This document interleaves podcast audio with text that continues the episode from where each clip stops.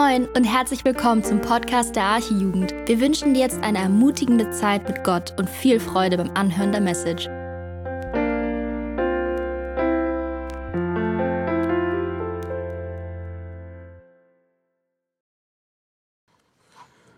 Ja, super. Vielen Dank für den Lobpreis und so auch dann die Hinführung zur Message. Bevor ich jetzt anfange oder wir zusammen in das Wort Gottes reinschauen, möchte ich nochmal beten für den Abend. Lass uns das tun. Jesus, danke für den Abend. Danke, dass wir jetzt zusammen ja, dein Wort hören dürfen, dass wir uns ja, einfach mit dir beschäftigen dürfen, wer du bist, dass du ja, groß und herrlich bist, dass wir dich alleine brauchen, nichts anderes auf dieser Welt, Herr. Hilf uns, dass wir das verstehen, dass wir dir mehr vertrauen, dass wir aus diesem Abend gehen und verändert sind weil wir einen Gott haben, der groß ist, der ja einfach besser als alles andere ist. Herr, hilf uns dabei und segne jetzt dein Wort an uns. Amen. Wir sind noch immer, jetzt schon ein bisschen länger, und das wird sich noch ein bisschen ziehen, im Johannesevangelium. Das äh, habt ihr langsam alle mitbekommen. Und wir haben gesehen in den letzten Wochen, dass Jesus gerade unterwegs ist, von Ort zu Ort zu ziehen und Menschen durch Wunder, durch Predigten und allgemein durch sein Handeln zu zeigen, dass er der Sohn Gottes ist und dass er der Retter dieser Welt ist. Seine Reise begann in Galiläa und wir haben dann da gehört, dass er in der Stadt Kana war und da ein Wunder getan hat, auch zu seiner Verherrlichung. Er hat Wasser zu Wein gemacht. Dann ging er weiter und ist in Jerusalem gelandet. Dort hat er den Tempel aufgeräumt und hat aus dem ja, was die Menschen kaputt gemacht haben, nämlich sie haben den Tempel zu einem Handelsort gemacht und Jesus hat da erstmal Ordnung gemacht und hat ja wieder das Haus Gottes, den Tempel zu einem Haus Gottes werden lassen. Und in Jerusalem hat er dann weiterhin viele Wunder getan. Und letzte Woche sind wir dann da angekommen, nämlich, nämlich in Samarien sind wir gelandet mit Jesus. Und da haben wir davon gelesen, dass er einer Frau an einem Brunnen begegnet ist. Und durch ein Gespräch hat er ihr offenbart und gezeigt, dass er der Retter dieser Welt ist und sie kam an den lebendigen Glauben an Jesus. Kurz gesagt, überall, wo Jesus war, entstand ein Hype um ihn, große Freude entstand, alle nahmen ihn freundlich auf. Und jetzt ist sein nächstes Reiseziel und damit befassen wir uns heute wieder Galiläa. Er geht wieder zurück dort, wo er gestartet ist er geht zurück in seine Heimat, wo er aufgewachsen ist, nämlich nach Galiläa.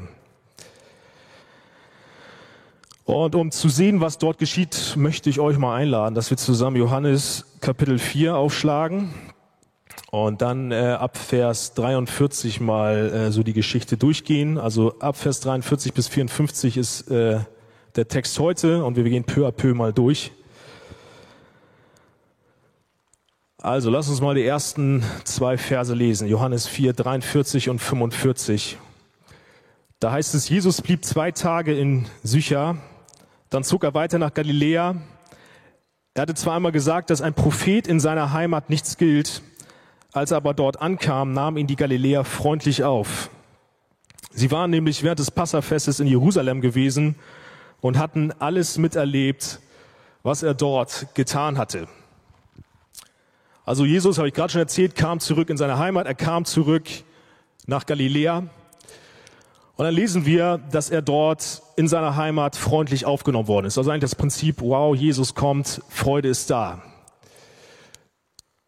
Das ist aber in Galiläa nicht etwas Selbstverständliches, dass Jesus so freundlich aufgenommen worden ist.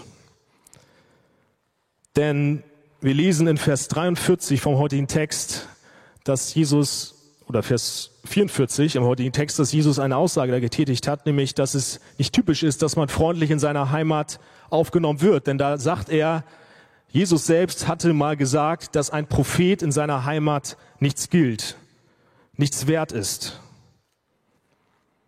Typisch wäre also gewesen, wenn Jesus in seiner Heimat Galiläa kommt, dass die, Freu dass die Leute nicht ihn freundlich aufnehmen und nicht so gehypt sind um seine Person, dass sie nicht beeindruckt sind, wenn dass Jesus kommt, denn was Jesus mit der Aussage meint, ist, dass Menschen in der Heimat, und das ist ein typisches Muster, dass Menschen in der Heimat und im vertrauten Umfeld dazu neigen, eher die Begabung und den Segen, der von einem ausgeht, für selbstverständlich halten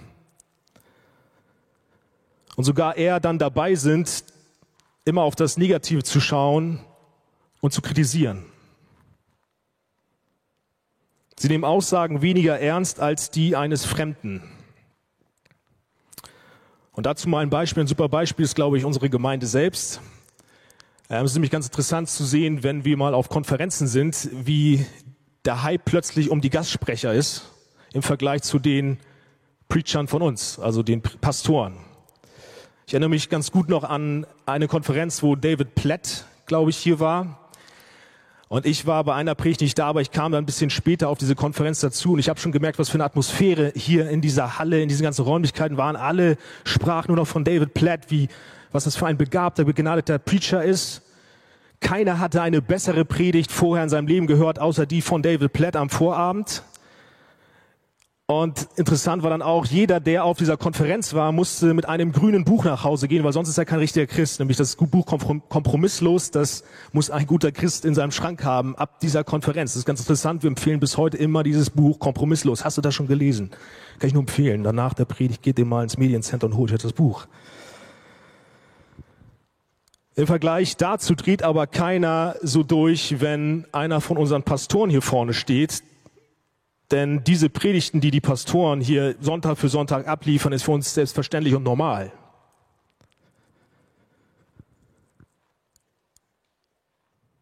Wir sind eher schneller dabei, dann darauf zu hören, wenn wir Predigten hören, auf das, was uns vielleicht gefehlt hat oder was vielleicht der Text hätte noch sagen können. Und wir kritisieren dann eher, vielleicht hat uns die Art und Weise, wie die Predigt gehalten worden ist, nicht gefallen. Aber wir achten viel, viel mehr darauf, was vielleicht mal nicht so gut geklappt hat, weil wir eh so einen großen Standard gewohnt sind.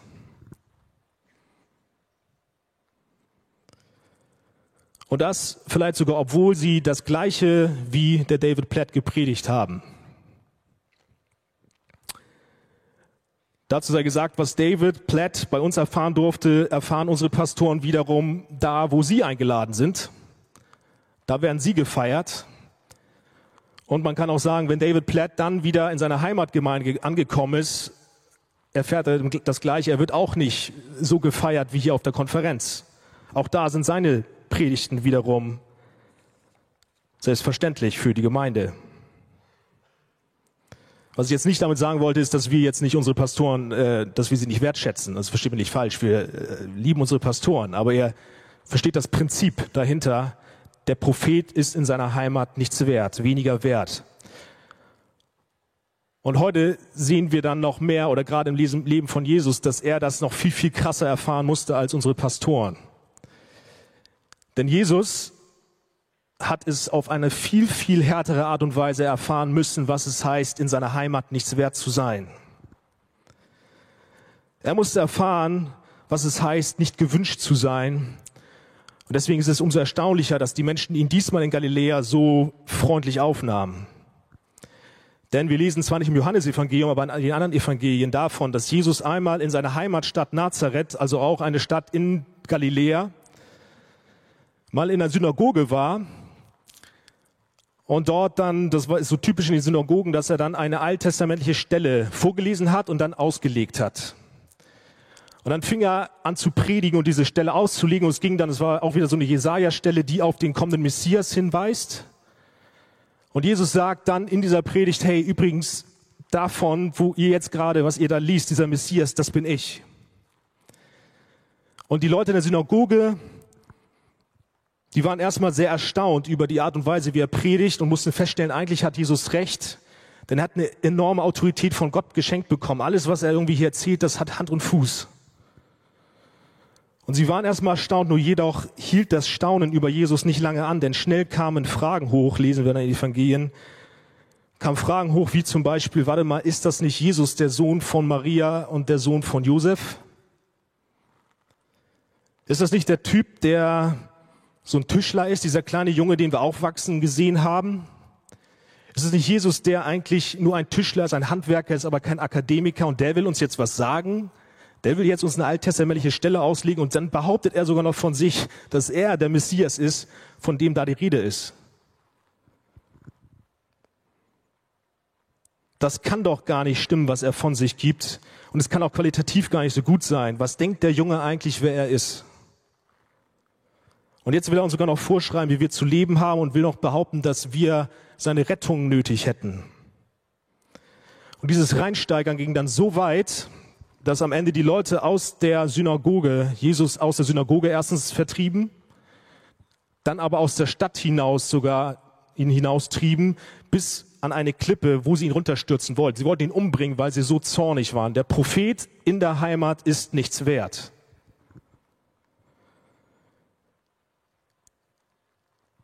Der Prophet ist in der, im eigenen Land nichts wert, weil ihn seine eigenen Leute aus Stolz und mangelndem Respekt nicht ernst nehmen wollen und besonders auch seine Botschaft nicht annehmen wollen. Jesus hat es selbst spüren müssen, was es heißt, im eigenen Land nichts wert zu sein. Und dies fand den Höhepunkt dann am Kreuz, wo er nicht nur von seinen Land Landsleuten nicht angenommen worden ist, sondern von seiner Schöpfung, seinem Eigentum am Kreuz ermordet wurde. Johannes 1.11, er kam in sein Eigentum und die Seinen nahmen ihn nicht auf. Das ist das Problem der Welt. Sie will von Jesus nichts wissen. Sie versteht nicht, welchen Wert eigentlich Jesus, der Sohn Gottes, für sie haben sollte. Und aus Stolz und aus Egoismus will sie sich nicht von ihm korrigieren lassen und ihm unterordnen. Und das, obwohl er die hoffnungsvollste Botschaft mit sich trägt, die, die wir jemals hören werden. Die Menschen lehnen ihn ab, weil sie sich nicht mit ihrer Sünde und Bosheit konfrontieren wollen und einsehen wollen, dass sie abhängig von ihm sind. Und vielleicht bist du hier und du erlebst ein ähnliches Prinzip in deinem Leben. Du erlebst, dass du in deinem Umfeld auch irgendwie fremd bist und nichts wert bist. Du wirst nicht wertgeschätzt. Und das aufgrund deines Glaubens vor allem. Du bist irgendwo gesetzt, sei es in deiner Familie, auf der Arbeit, in der Uni, im Sportverein, ich weiß nicht wo noch alles. Und du fühlst dich dort wie ein Prophet, der im eigenen Land nicht geachtet wird, denn du versuchst immer wieder Anstöße diesen Leuten zu geben und von Jesus zu erzählen, aber du stößt immer wieder auf Widerstand und die Leute hassen dich fast dafür. Du bist langsam müde von diesen Anfeindungen gegen dich. Und dir fällt es schwer, dran zu bleiben und immer wieder von vorne anzufangen, immer wieder zurück in dein Umfeld zu gehen und weiterzumachen. Ich möchte dir und mir sagen, Jesus ist ein Vorbild in dem Bereich und er kann uns ermutigen, dass wir weiter dranbleiben. Denn Jesus lässt sich nicht davon abschrecken, dass er von den Menschen in Galiläa an die Klippe getrieben wird und ihn darunter stoßen wollen. Nein, er geht zurück in seine Heimat, um dort wieder zu erzählen und zu verkündigen, dass er der Retter dieser Welt ist. Er kam in sein Eigentum, er kam in diese Welt mit dem Wissen, eines Tages am Kreuz für die Menschen zu sterben. Am Ende jedoch wird sogar dann Jesus durch dieses Leiden sein Volk von der Sünde befreien.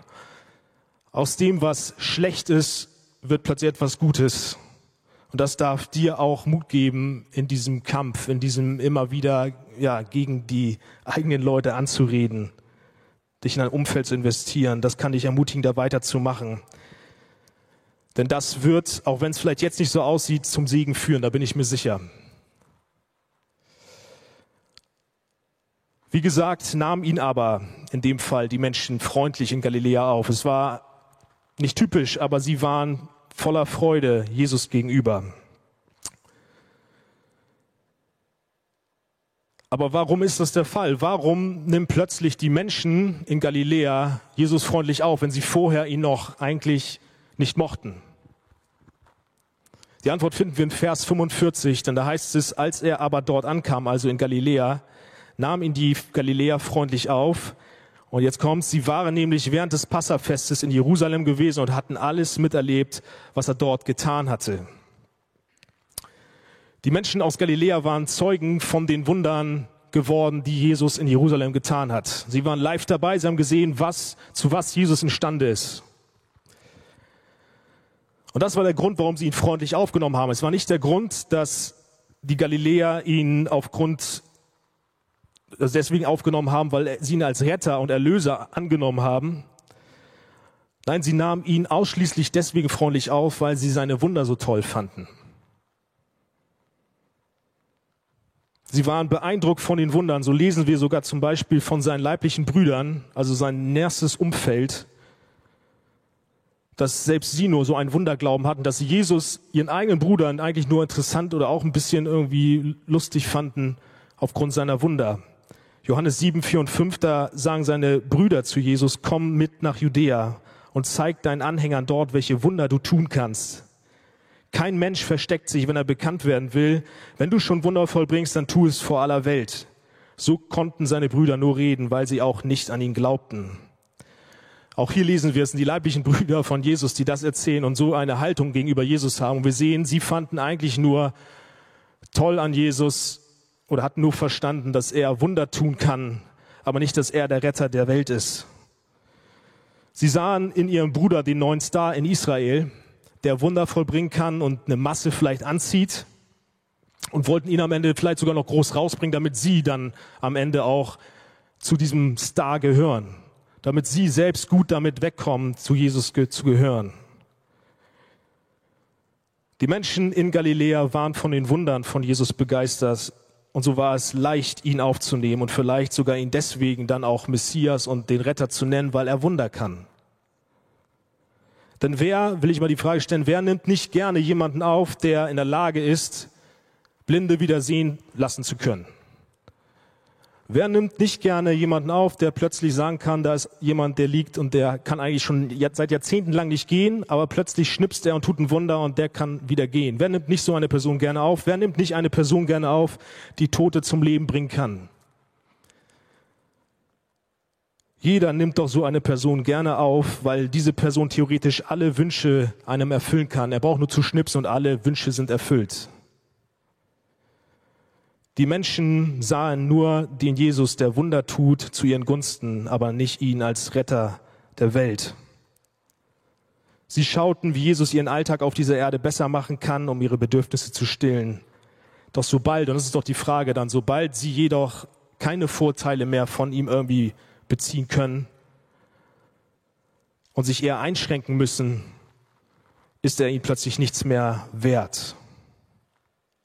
Und das wird auch heute, also diese Art von Glauben, also Wunderglaube an Jesus, das wird in der Geschichte heute nochmal deutlich anhand eines Beispiels, nämlich anhand eines Mannes, der in der Stadt Kana, also auch eine Stadt in Galiläa, auf Jesus zukommt und auch ein Wunder von Jesus sehen möchte. Was passiert dort? Dort, das lass uns mal in Vers 46 weiter gucken. Da heißt es, auf seinem Weg durch Galiläa kam Jesus auch wieder nach Kana, wo er Wasser in Wein verwandelt hatte. Dort lebte damals ein königlicher Beamter, dessen Sohn sehr krank war.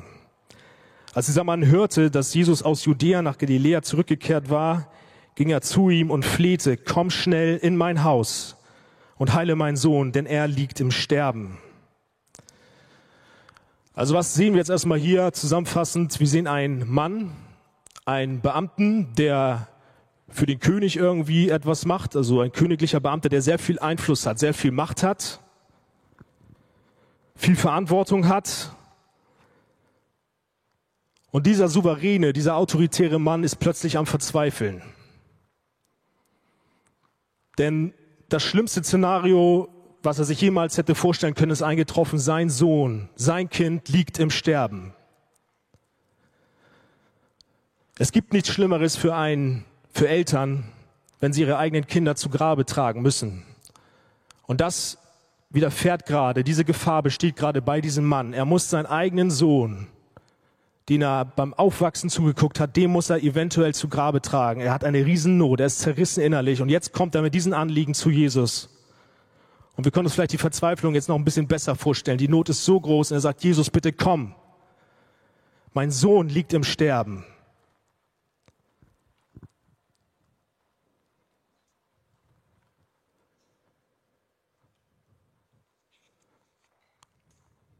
Wir alle würden sicher diesen Mann sehr gut verstehen und würden uns ähnlich wie dieser Mann verhalten.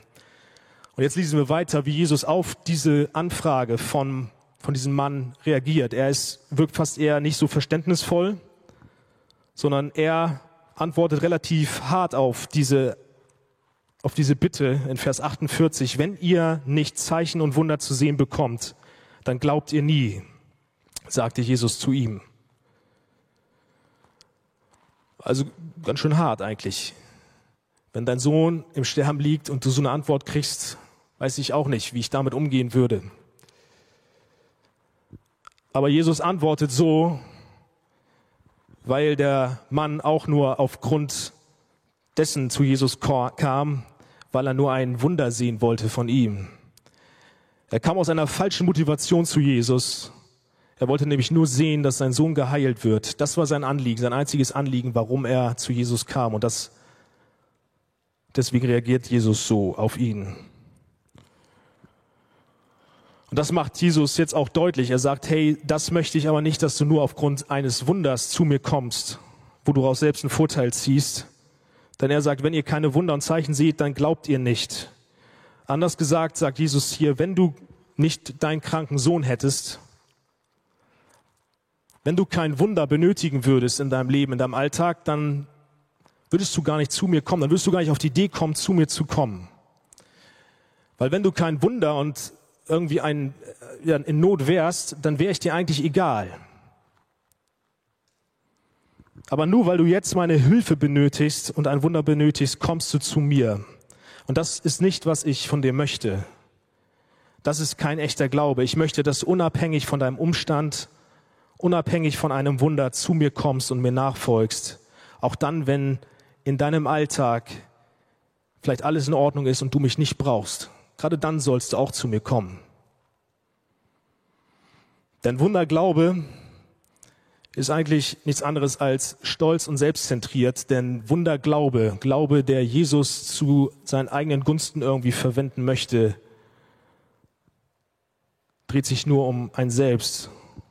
Jesus wird hiermit zu einem Dienstleister, der die Wünsche der Menschen erfüllen soll. Und wir denken, wir hätten damit dann Anspruch von Jesus, ein Wunder zu sehen und vergessen dabei eigentlich, dass wir nichts verdient haben.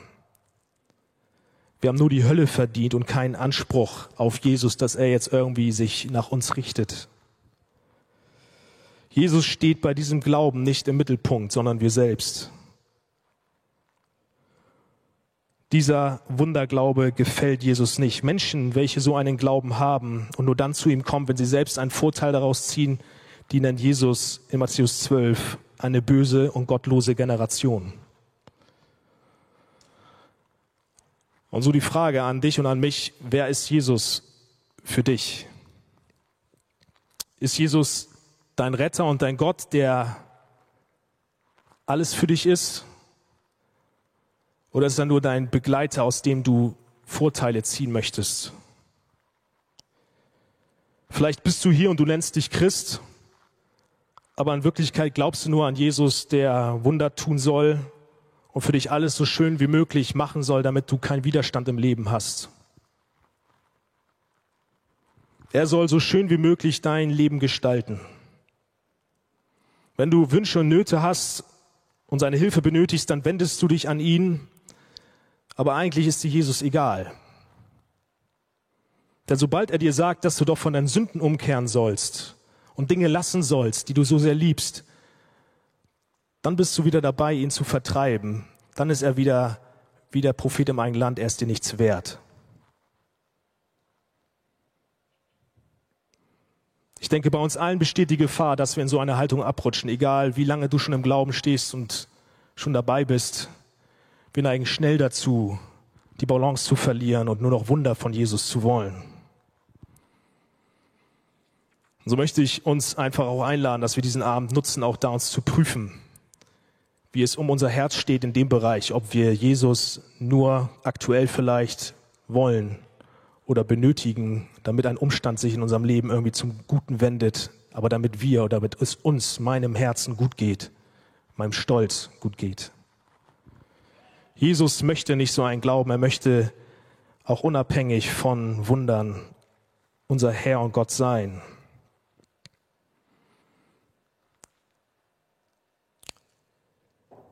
Er will nicht mal zwischendurch dein Interesse bekommen, wenn du ein Wunder benötigst. Denn Jesus will viel, viel mehr. Er will dein ganzes Herz haben. Er will, dass du ihn mehr als alles andere liebst, mehr als jedes Wunder, was er für dich auf der Erde tun kann. Er möchte, dass du ihn mehr liebst, als dass du dich selbst liebst.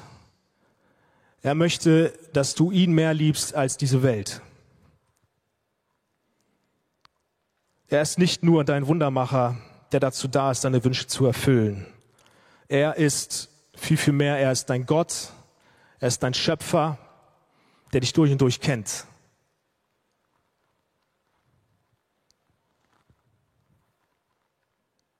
Du solltest ihn anbeten und gehorsam sein und nicht andersrum und von ihm etwas fordern. Das ist erstmal das Prinzip, was wir verstehen müssen. Und dazu möchte ich nochmal sagen, Jesus ist auch viel, viel mehr als irgendwie ein Wunder, was hier mal zu unseren Gunsten passieren kann. Denn er schenkt dir Rettung und ewiges Leben. Er ist auch dein Retter. Und das müssen wir auch verstehen. Wir haben ein Problem, was viel, viel größer ist als eine Krankheit. Oder eine Prüfung, die ansteht, wo wir ein Wunder benötigen. Wir haben ein viel, viel größeres Problem, nämlich unser Problem ist die Sünde. Denn aufgrund unserer Sünde sind wir verloren und nach diesem Leben hier erwartet uns die Hölle. Das ist das einzige Problem, wo, wogegen wir oder wofür wir ein Wunder benötigen. Nämlich um diesen, aus diesem Zustand der Verdammnis, der Hölle, der ewigen Strafe herauszukommen, da brauchen wir ein riesiges Wunder, was viel, viel größer ist als jedes Wunder, was jemals sonst hier auf der Erde passieren könnte. Heilung ist gegen dieses Wunder nichts. Wir brauchen das Wunder der Vergebung. Jesus sagt in Markus 2, Vers 9, was ist leichter, zu einem Gelähmten zu sagen, deine Sünden sind dir vergeben oder steh auf, nimm deine Matte und geh umher. Das viel, viel größere Wunder ist, Sünden zu vergeben und nicht einem gelähmten Mann zu sagen, steh auf und geh. Es erfordert viel, viel mehr Wunder zu vergeben. Und das hat Jesus am Kreuz für dich und mich vollbracht, indem er stellvertretend für uns starb, unsere Sünden auf sich nahm und dann der gesamte Zorn auf ihm entladen wurde. Dieser Zorn hätte eigentlich dich und mich treffen müssen, aber Jesus nahm diesen Zorn auf sich. Er vollbrachte das Wunder vor 2000 Jahren am Kreuz. Das ist das größte Wunder, welches mehr als genug ist. Mehr als dieses Wunder brauchst du nicht. Du brauchst kein anderes Wunder mehr zu sehen von Jesus. Das Wunder, was am Kreuz geschah, das muss genügen. Und das sollte auslösen, dass wir täglich voller Freude zu Jesus kommen, voller Freude Jesus aufnehmen in unseren Alltag, in unser Herz und mit ihm leben und unser Leben nach ihm orientieren und uns abhängig von ihm machen. Wir haben alles in ihm, er ist genug. Er ist unser Herr, unser Gott, unser Retter. Und deswegen sollten wir zu ihm kommen. Und das hat der Mann aber scheinbar von der Geschichte heute nicht richtig verstanden, denn wir lesen weiter in der Geschichte, der Beamte, nachdem Jesus ihm sagte, hey, ich möchte eigentlich, dass du kommst, nicht aufgrund eines Wunders und dass du aufgrund eines Wunders glaubst, nachdem er das gesagt hat, sagt der Beamte wieder, Herr, bitte komm, bevor mein Kind stirbt. Obwohl Jesus so also direkt mit ihm gesprochen hat und ihm klarstellt, worauf es ihn eigentlich ankommt, will der Mann weiterhin nur Heilung sehen. Und deswegen sehen wir in der Geschichte heute jetzt ein ganz praktisches Beispiel, was es heißt, Jesus zu vertrauen, auch wenn man noch keine Wunder sieht. Und das zeigt Jesus diesen Mann jetzt ganz praktisch. Nämlich in Vers 50 lesen wir, wie das Jesus äh, zeigt. Er antwortet nämlich dann auf die, auf die Aufforderung, Herr Jesus, komm doch bitte mit und heile meinen Sohn. Wie antwortet Jesus, du kannst beruhigt nach Hause gehen. Erwiderte Jesus, dein Sohn ist gesund. Jesus kommt nicht mit dem Mann mit und fährt 30 Kilometer bis nach ähm, ja, in die Stadt, wo er lebte, ich glaube Kavernaum oder so, und legt dann die Hände beim Sohn auf und heilt diesen jungen Mann, damit äh, das Wunder dann geschieht. Nein, Jesus sagt, ein paar Wörter zu dem Mann und gibt dem Mann ein Versprechen, hey, dein Sohn ist gesund. Und das ist ganz schön herausfordernd für den Mann. Denn was der Mann jetzt machen muss, er muss darauf vertrauen, dass was Jesus zu ihm sagt und ihm verspricht, dass das stimmt. Er muss darauf vertrauen, dass Jesus seinen Sohn ohne ihn zu berühren heilt. Jesus sagt zu ihm, dein Sohn ist gesund. Und jetzt muss der Mann nach Hause gehen, darauf vertrauen. Und er hat keinen Zeugen, der ihm kurz sagen kann, übrigens, Jesus hat das jetzt gesagt und es stimmt, dein Sohn ist jetzt gesund, ey, komm nach Hause, es ist super cool. Nee, er geht nach Hause, 30 Kilometer, und er ist am Grübeln. Stimmt das, was Jesus gesagt hat? Er muss ihm vertrauen. Das ist eine riesen Herausforderung. Er hat keinen Zeugen, der ihn kurz anruft und die Heilung bestätigt. Er hat nur das Versprechen, was Jesus ihm gibt. Dein Sohn ist gesund. Jesus zeigt anhand dessen, was es heißt, wirklich zu glauben, was wahrer Glaube bedeutet. Denn wirklich an Jesus zu glauben bedeutet, Jesus zu vertrauen. Unabhängig davon, ob wir Wunder sehen oder direktes Eingreifen von Jesus sehen, echter Glaube schaut nicht auf Wunder und sichtbare Dinge. Nein, Je echter Glaube vertraut darauf, was Jesus uns verspricht. Hebräer 11, Vers 1. Was ist denn der Glaube? Er ist ein Rechnen mit der Erfüllung dessen, worauf man hofft, ein Überzeugtsein von der Wirklichkeit unsichtbarer Dinge. 2. Korinther 5, Vers 7. Denn unser Leben hier auf der Erde ist ein Leben des Glaubens, noch nicht ein Leben des Schauens.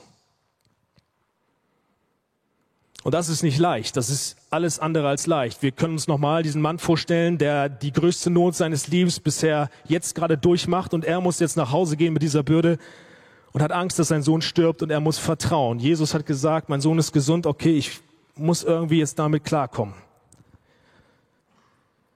Und jeder von uns kennt das, Gerade vielleicht auch in ähnlichen Situationen wie was der Mann hier gerade durchmachen muss. Und vielleicht sitzt du auch hier und du bist schwer beladen durch irgendeinen Umstand in deinem Leben.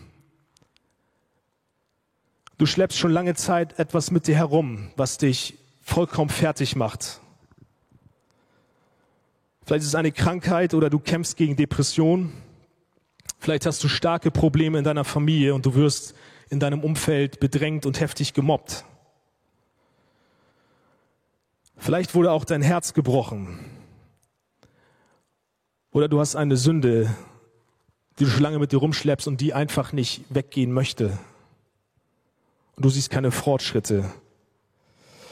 Vielleicht zweifelst du auch allgemein aktuell an der Existenz Gottes.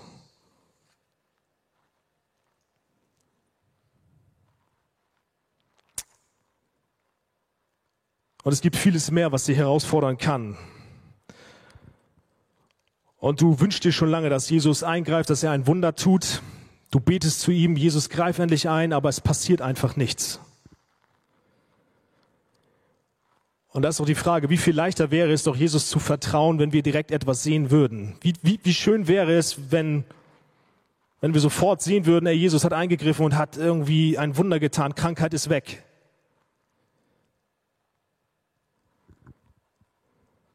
Und wie schön wäre es dann sogar noch zusätzlich in den Herausforderungen der Welt Jesus selbst zu sehen, wenn er einen begleitet im Alltag und wir sehen würden, an wen wir eigentlich glauben. Wie viel leichter wäre die Nachfolge. Aber das ist nicht der Fall. Und das Einzige, was dir und mir übrig bleibt, ist Jesus zu vertrauen und darauf zu bauen und zu glauben, was er uns in seinem Wort verspricht.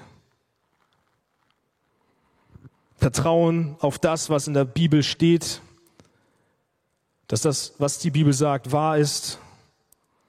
Darauf vertrauen, dass er es gut mit mir und dir meint, dass er dich durch alles, was, es, was auf dieser Welt geschieht, durchträgt und mit dir ist. Vertrauen darauf, dass er dich über alles liebt und Gedanken des Friedens über dich hat. Vertrauen darauf, dass eine wunderbare Zukunft in der Herrlichkeit für dich bereit steht und er dabei ist, gerade deine Wohnung im Himmel zu renovieren und einzurichten. Darauf müssen wir vertrauen.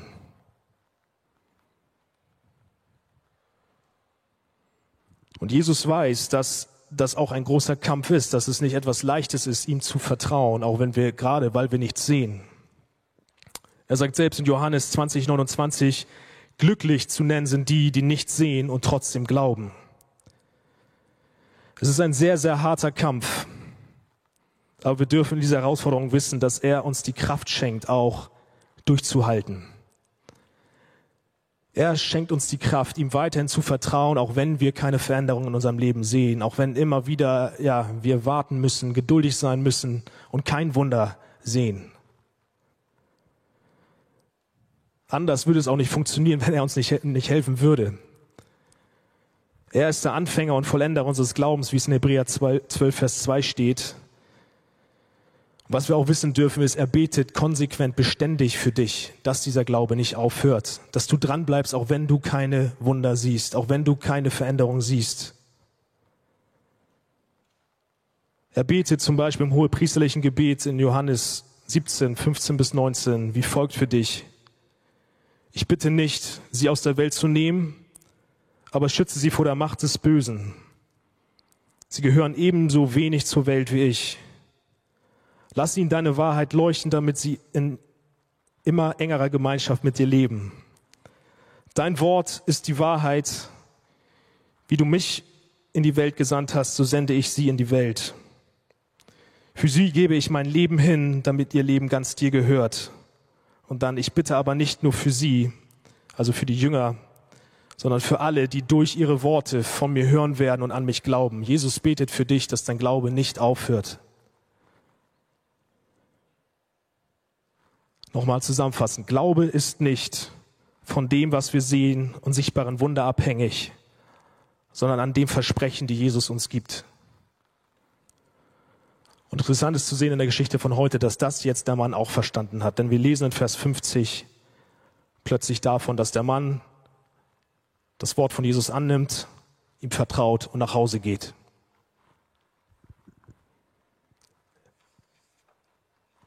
Er vertraut Jesus, vertraut seinem Versprechen, dass sein Sohn gesund ist, auch wenn er es nicht sieht.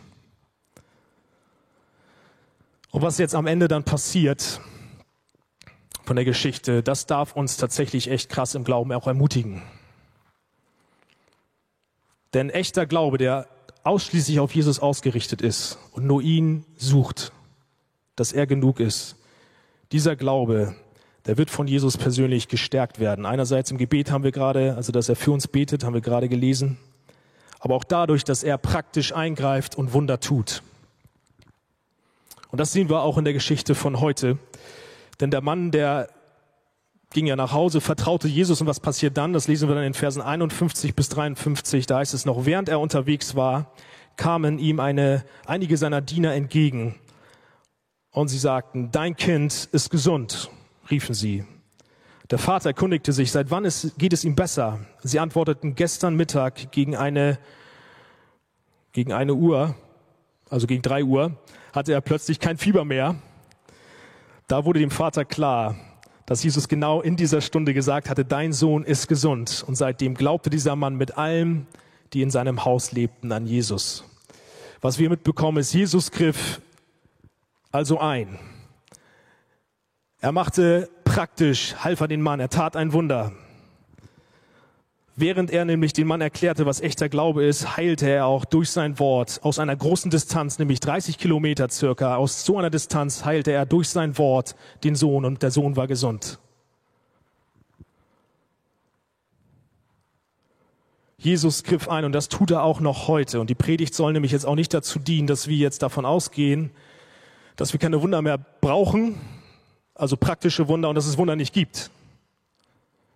Dass wir sagen, nee, sollen wir alles lassen und wir müssen auch kein Krankengebet mehr machen und äh, bitten, dass Jesus in Wundern eingreift. Nein, darum geht's nicht. Jesus sagt selbst in Markus 9, 23, alles ist möglich, wenn du mir vertraust.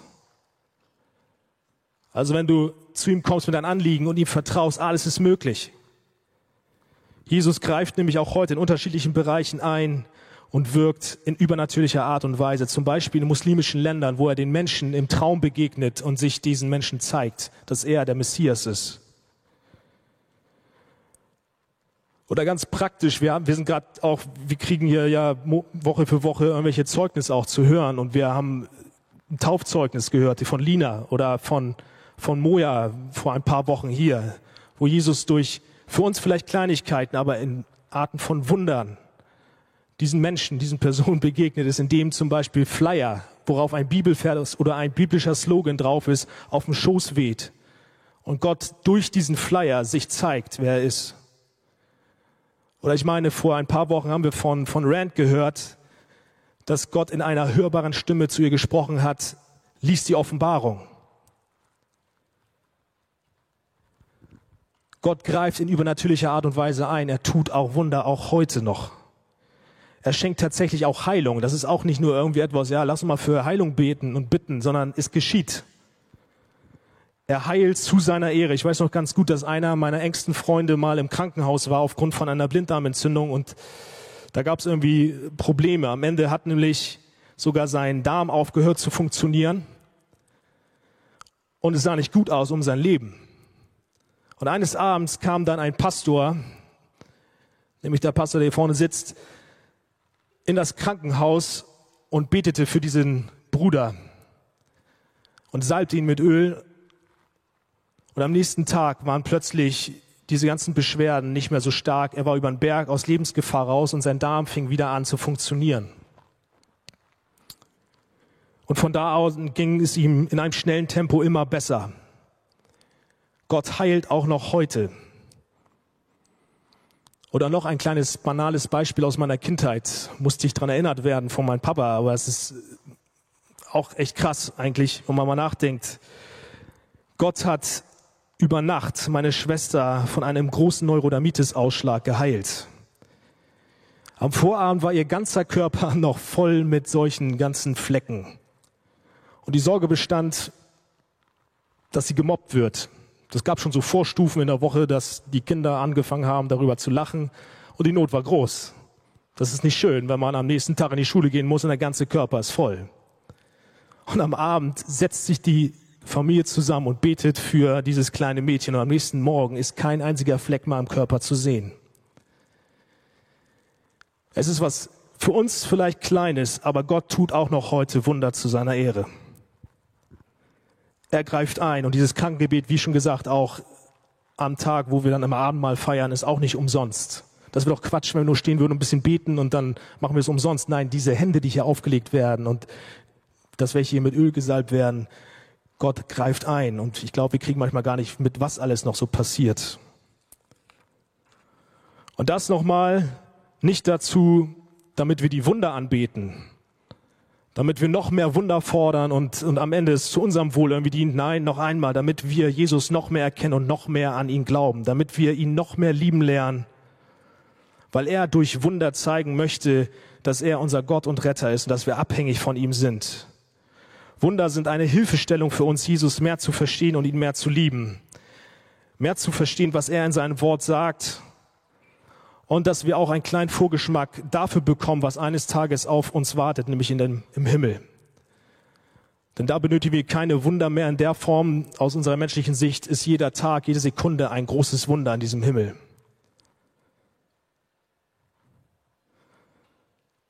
Und das sehen wir auch in der Geschichte von heute, nachdem nämlich der Mann begriff, dass Jesus seinen Sohn geheilt hat lesen wir was in Vers 53, da wurde dem Vater klar, dass Jesus genau in dieser Stunde gesagt hatte, dein Sohn ist gesund. Und was ist das Ergebnis von diesem Wunder? Seitdem glaubte dieser Mann mit allen, die in seinem Haus lebten, an Jesus. Die ganze Familie glaubte durch dieses Wunder an Jesus Christus. Das ist das Ergebnis von Wundern. Dafür sind Wunder da. Der lebendige Glaube an Jesus. Sie wurden von ihrer Sünde am Ende gerettet. Und so möchte ich dich jetzt am Ende nur fragen, wie steht es also um dich? Vertraust du Jesus vollkommen, auch wenn du keine Wunder siehst? Wie steht es um dein Herz? Ich möchte dich einladen, dass du in der Lobpreiszeit jetzt gleich einfach zu ihm kommst und ihm dein ganzes Herz offen darlegst.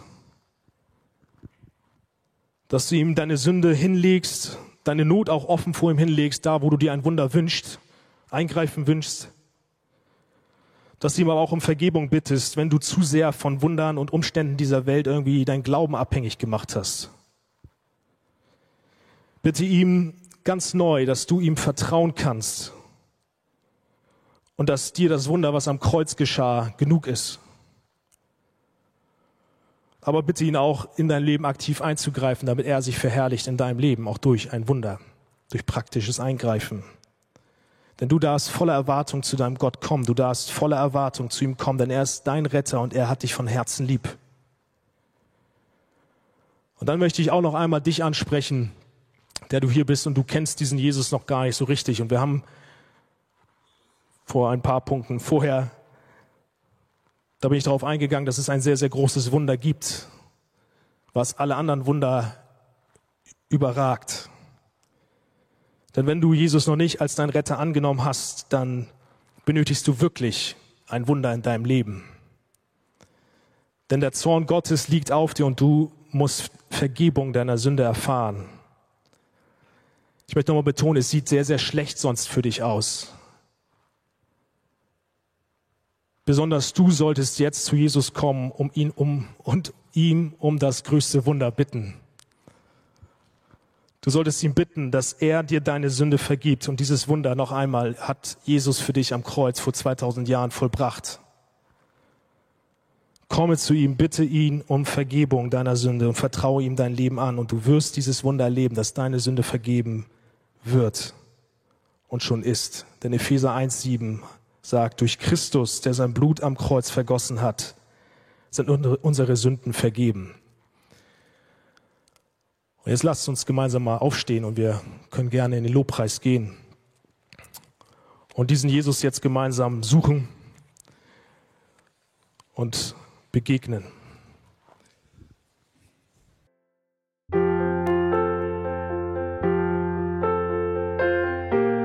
Wir freuen uns, dass du heute mit dabei warst. Wir als Archijugend sind fest davon überzeugt, dass Gott auch heute durch sein Wort spricht und hoffen, dass du ihn durch diese Predigt besser kennenlernen konntest. Weitere Beiträge von uns findest du auch auf unseren Social-Media-Kanälen oder unter archijugend.de. Bis dann, tschüss!